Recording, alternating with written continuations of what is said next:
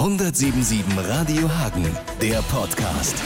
177radiohagen.de Wohnen in Hagen, was passt und was muss weg? Diese Frage stellen wir uns und über diese Frage diskutieren wir jetzt einfach mal hier im Kollegenkreis. Ralf Schäpe ist auch da und wir hören erstmal rein, was so die Hagener zum Wohnen brauchen. Die Wohnung an sich ist super. Ich bin zufrieden. Nur die Wohngegend ist halt ein bisschen, bisschen laut. Sehr zentral. So zentral. Ich kann, könnte auch zu Fuß gehen. Mein Umfeld, das geht so einigermaßen. Wäre schöner, wenn es sauberer gehalten würde. Wir brauchen nicht mehr. Wir haben Aufzug im Haus. Wir sind im Grünen, alles am Stadtrand. Ich fühle mich da wohl. Ist eine schöne Wohnung, da bin ich sehr zufrieden. Wie gesagt, nur die Umgebung da. Ich wohne am Wald, einsam.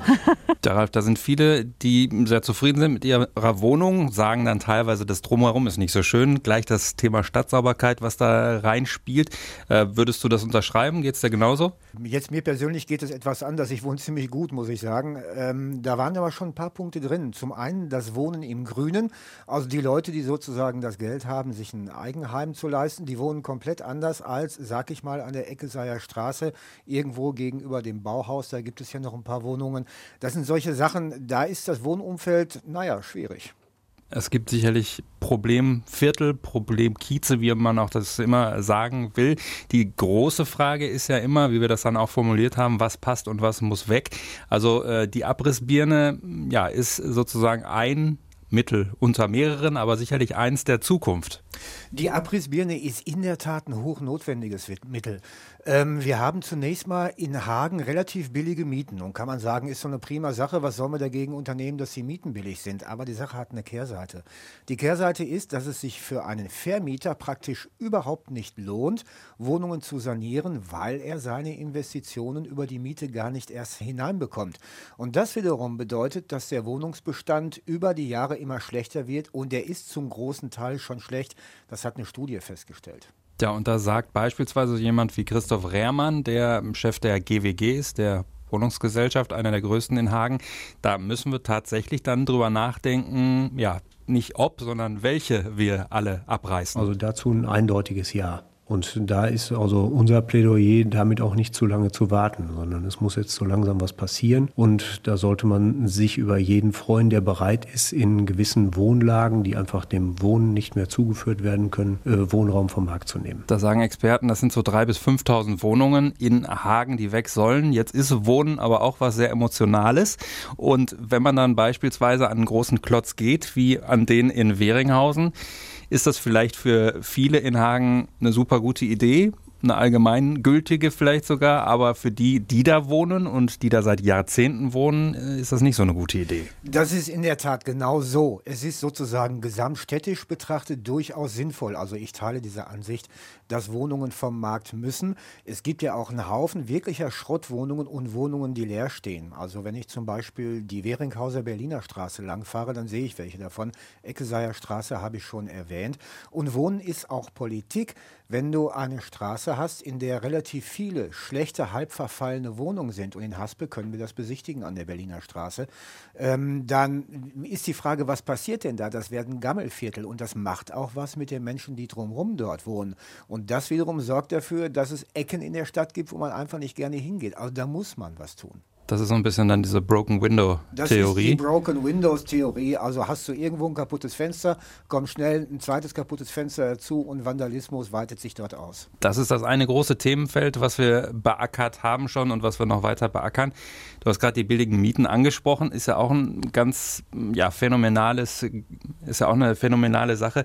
Ja, eigentlich billige Mieten, wir sind auch nah dran an den Unis drum herum, aber die jungen Leute, die wollen trotzdem nicht hier, die zahlen lieber das Dreifache im Kreuzviertel oder anderswo und sind dann irgendwie, ja, wahrscheinlich trotzdem genauso lange unterwegs zur Uni. Also wie knacken wir die jungen Leute, wie kriegen wir die vielleicht in die Stadt? Das ist auch ein großes Thema. Da gibt es Ideen zu. Erstmal überhaupt, diese Idee ist auch in dem anfangs zitierten Gutachten gesagt worden. Leute, ihr müsst junge Leute nach Hagen kriegen. Junge Leute machen ein eigenes Klima. Das weiß jeder, der mal in Studentenstädten spazieren geht. Die schaffen ein innovatives Klima. Ich kenne in Münster das Hafenviertel. Das war im Grunde genommen komplett runtergekommen.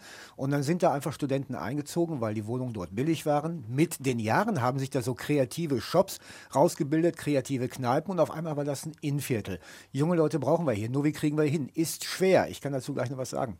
Ja, also wenn man eben mit denen spricht, dann äh, ist da offenbar das Image relativ wichtig und äh, viele Dinge, die wir hier in Hagen auch haben für junge Leute. Also wenn man in die Pelmke guckt, was da für Partys sind, wir haben das Kapitol, das ist dann vielleicht äh, die, äh, ja nicht die Spitze des Eisberges, sondern schon fast der ganze.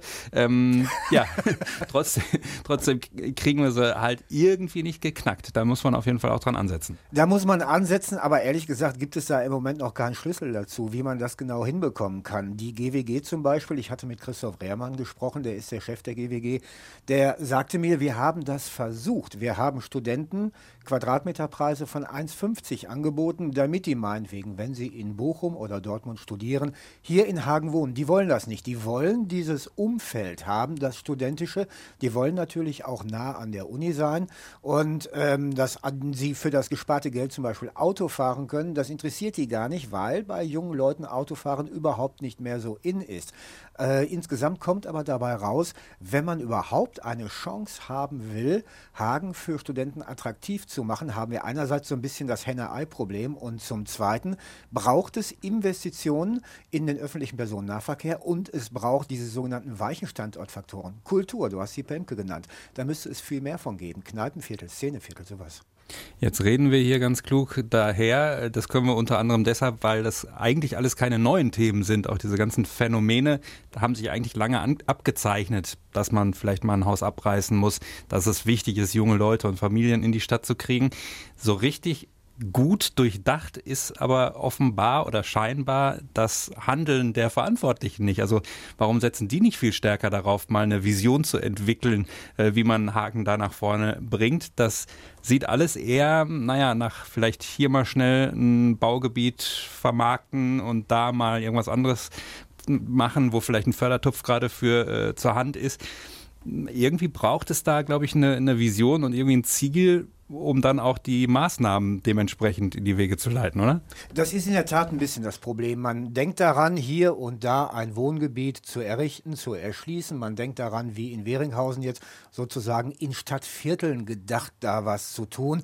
Aber wenn man gutwillig ist, kann man sagen, das Problem ist erkannt. Es ist ja diese Studie gemacht worden. Die hat viel, viel festgestellt. Die hat natürlich festgestellt, dass Hagen wieder älter wird. Die hat festgestellt, dass das Bevölkerungswachstum, das wir durch die Zuwanderung haben, wahrscheinlich in diesem Jahr wieder wieder kippen wird und wir wieder ein Bevölkerungsschrumpftum sozusagen haben werden. Die hat auch diese Empfehlung ausgesprochen. Und man muss sich überlegen, will man wirklich überall, wo wir jetzt Wohnungen haben, will man da auch in Zukunft Wohnungen haben? Ein Beispiel ist, muss man am Güterbahnhof in Vorhalle wohnen oder kann man da sagen, nein, da machen wir Gewerbeflächen hin? Und das geht schon in diese Richtung, sozusagen einen großen strategischen Überbau zu haben. Wie wollen wir in dieser Stadt eigentlich wohnen? Und das wird auch anhand dieses Spaßgutachtens, so heißt es, wird das gerade diskutiert. Ja, und Spaß da nicht mit äh, SZ oder Doppel S oder so, sondern äh, S-P-A-R-S. Also nicht, dass man das falsch versteht. Von Professor Guido Spaß, der das Gutachten verantwortlich betreut hat. Genau, Güterbahnhof natürlich verkehrsgünstig gelegen. Äh, das wird dann wahrscheinlich im Exposé stehen. Aber ob man da wirklich wohnen muss, ist ja tatsächlich eine gute Frage. Jetzt gucken wir mal ein bisschen in die Zukunft. Wenn schon die anderen alle keine Visionen entwickeln, können wir das ja machen.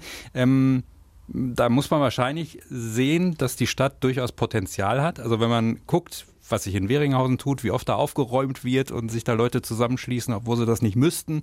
Ähm, Zukunftsspiele ist auch so ein Stichwort. Viele Leute haben echt Bock, was auf die Beine zu stellen.